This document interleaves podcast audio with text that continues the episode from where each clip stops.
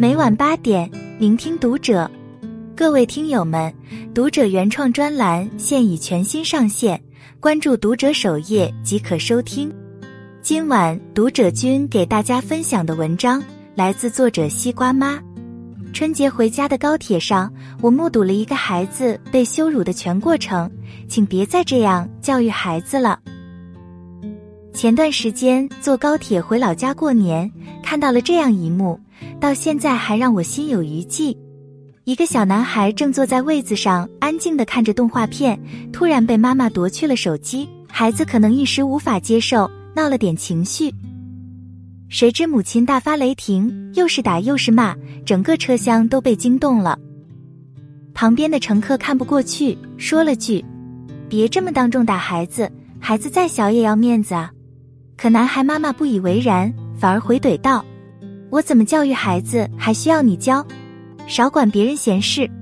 后来一路上都能断断续续听到他指责孩子的声音，而孩子也不说话，只是一直低着头。这让我想起之前看到的一则新闻：在北京地铁七号线上，一个七岁左右的孩子正拿着手机坐在座椅上，而他的母亲却恶狠狠地拧着他的脸。母亲的力气很大。先是将孩子的口罩从耳朵上揪了下来，接着又用手打掉了他的帽子，后来甚至将孩子的书包扔在地上，逼他当众下跪。周围人看到后劝他说：“孩子无论做错什么，这样当众下跪都是不合适的。”而他同样回怼：“我的孩子，我想让他干嘛就得干嘛。”教育家陈姿红在《有爱好好说》这本书里写道。大人总是理所当然的认为小孩子还不具备羞耻心的认知能力，所以不会觉得没面子。但其实孩子的自尊和面子从两岁开始就已具雏形了。也许在几十年之后，这两个孩子并不记得当时为什么惹母亲生气，但下跪时的羞耻感和当众被打碎的自尊心会让他们铭记一辈子。毁掉一个孩子的方式有很多种。而在大庭广众之下不给孩子留面子的羞辱，则是最残忍的一种。被当众羞辱的孩子内心有多伤？一位匿名网友曾在知乎上分享他的经历：他上初中那会儿，有一次和母亲在逛街时大吵了一架，母亲嫌弃他买衣服没品位，一直嘲笑和贬低他，于是他就回了一嘴，结果母亲立刻在商场里。当着众人面对他一顿训斥，你刚刚不是很会顶嘴吗？现在怎么不说话了？你让大家看看你都是怎么和妈妈说话的。我说的话还不都是为你好，你还不领情？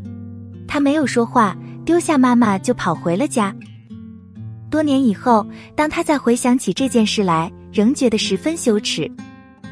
他说：“那种感受就像有一把利剑直戳他的心窝，把他的尊严削刮的一点不剩。”无独有偶，之前有一个十一岁的男孩小文，也同样经历过这样心灵和尊严的打击。在回家的公交上，妈妈不停的责骂小文不认真做作业，小文顶了一句嘴：“我成绩好，不用写作业。”这句话瞬间点燃了妈妈，她一气之下扒光了小文的衣服。仅留下了底裤和袜子，随后自行离去，留下被扒光的儿子独自面对一车乘客的围观和嘲笑。原本张牙舞爪的小男孩，在不知所措中坐到了终点站，最后被带回派出所时，已经变成沉默不语的哑巴。记得节目圆桌派的嘉宾马未都曾说过一句话，他说：“很多父母都喜欢当面教子。”无论孩子犯了什么错，都喜欢在公共场所直接教育孩子，好像这样做能强化记忆，让孩子长记性。但其实他们忘了，当孩子的尊严被撕裂的时候，是无法感知到你用心良苦的教育的。他们只会觉得丢脸，觉得没面子，可能永远陷在被伤害的泥潭中无法自拔。不懂留面子的父母，养不出心智健全的孩子。我有一个朋友曾和我说过他的一段亲身经历。他有一个勤俭持家的好妈妈，生活上给他无微不至的照顾，却在他的心理上留下了很深的阴影，让他一直觉得很自卑。小时候他特别开朗活泼，人见人爱，但妈妈却总是当众说他体胖，能吃来贬低他。他曾向妈妈请求过：“妈妈，你都要面子，难道我不要吗？为什么你不能呵护我的自尊，顾及我的面子？”不料他妈妈却说：“我生你养你，还生出仇来了吗？你不让我说，你倒是自己照照镜子啊！”这句话就像魔咒一样，时刻像针一样扎着他。他变得自卑敏感，后来拼了命地减肥，现在八十多斤的体重，仍觉得自己很胖。可能当时妈妈不过是随口一说，可自卑感却一直根植在他心里，拔也拔不动。郑渊洁曾说：“想要摧毁一个孩子，就当众出他的丑，当着外人的面损他、贬他，让他无地自容。当众羞辱，令孩子颜面无存，是对孩子自尊心和自信心的公开处刑。”而这样做的后果，只会让他发自内心觉得自己是个很糟糕的人。轻则封闭内心，自卑怯懦；重则甚至会做出付出生命代价的事，让父母后悔一生。就像被母亲扇巴掌后后跳楼的十四岁男孩。作家毕淑敏说过：“孩子的成长，首先是从父母身上确认自己的存在。”如果连最亲的人都不顾孩子的尊严，否定孩子的价值，那么孩子是无法看到自己存在的意义的。一个尊严被撕裂的孩子，无法感知到爱，同时也会失去爱己和爱人的能力。不被尊重的孩子会加速叛逆，更可怕的是人前教子，毁的不只是孩子的自信，还有你曾经在他那里储备的信任。由此，他们还可能会陷入另一种极端：自暴自弃、不服管教，甚至扭曲成没有同理心、肆意伤害别人的暴君。亲戚家有个十二岁的儿子，平时亲戚俩在外务工，所以孩子常年寄养在爷爷奶奶的家中。由于爷爷奶奶年事已高，除了照顾孩子的生活起居，实在无力顾及孩子的教育。所以每次考试之后，亲戚都会接到老师的电话。每次亲戚和老师沟通完毕，就会趁着周末赶回家中，冲孩子大吼大叫，不断骂孩子丢人、丢脸，甚至还会拉孩子当街示众。然而，这样做的结果就是儿子直接开始逃学了。即使去上课，也只是趴在桌子上呼呼大睡。老师说他两句，他甚至几度想抡拳打老师。后来，他高中没读完就进入社会，前不久还因为打架斗殴被拘留了一个礼拜。英国教育家洛克说过一段话，很有道理：父母不宣扬子女的过错，子女对自己的名誉就愈加看重；若是你当众宣布他们的过失，使其无地自容，他们也就愈加淡薄，那么制裁他们的工具也就没有了。父母是孩子的第一任老师，孩子的性格也会受到父母教育方式的影响。但一切的教育都要以尊重为前提，如果你的教育里没有尊重，那么一切都等于零。给孩子留面子，孩子才能还你体面。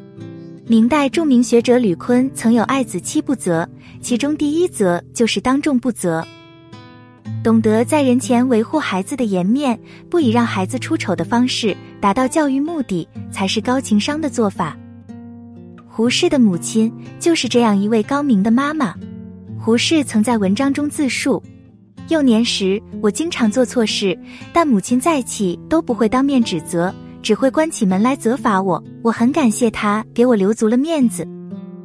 也正是因为他给了我面子，我才更加下定决心改正错误。你尊重孩子，孩子才会愿意听你的；你给孩子面子，孩子也才会给你体面。教育不关上门，就关上了孩子的心，也关上了孩子变好的可能性。然而，却有很多父母觉得孩子吗不懂事，你讲什么他也不在意。所以，跟人聊天时，要么将孩子难以启齿的事情当做笑料和亲戚朋友分享，要么把孩子的私密话抖出去。我家孩子这么大还尿床呢，孩子太笨了，数学就没及格过。他昨天和我说喜欢学校一个女生呢，殊不知，当孩子觉得自己被当作笑料到处宣扬的时候，他的自信心很容易就垮了，也无力想着改变。所以，不要以在以谦虚的名义否定孩子的努力，也不要以闲聊的方式曝光孩子的隐私，更不要以教育的名义人前让孩子羞愧。你维护他的体面，保护他的隐私，他才能认清自己的价值，珍视自己的尊严。看过一句话。如果每个孩子都能有一只温柔的手在引导他前进，而不是用脚去踢他的胸脯，那么教育就能更好的完成他的使命。作为父母，我们都渴望得到别人的尊重，看重自己的面子，但也不要忘了，孩子也需要自尊，也在乎面子。好的父母都懂得维护孩子，所以下一次当孩子做的不够好时，请你先克制情绪。关上门，再用心和孩子好好沟通。相信被父母的尊重和爱滋养着成长的孩子，一定会成为一个自尊、自爱、自强的人，拥有一个明朗可期的未来。关注读者，感恩遇见。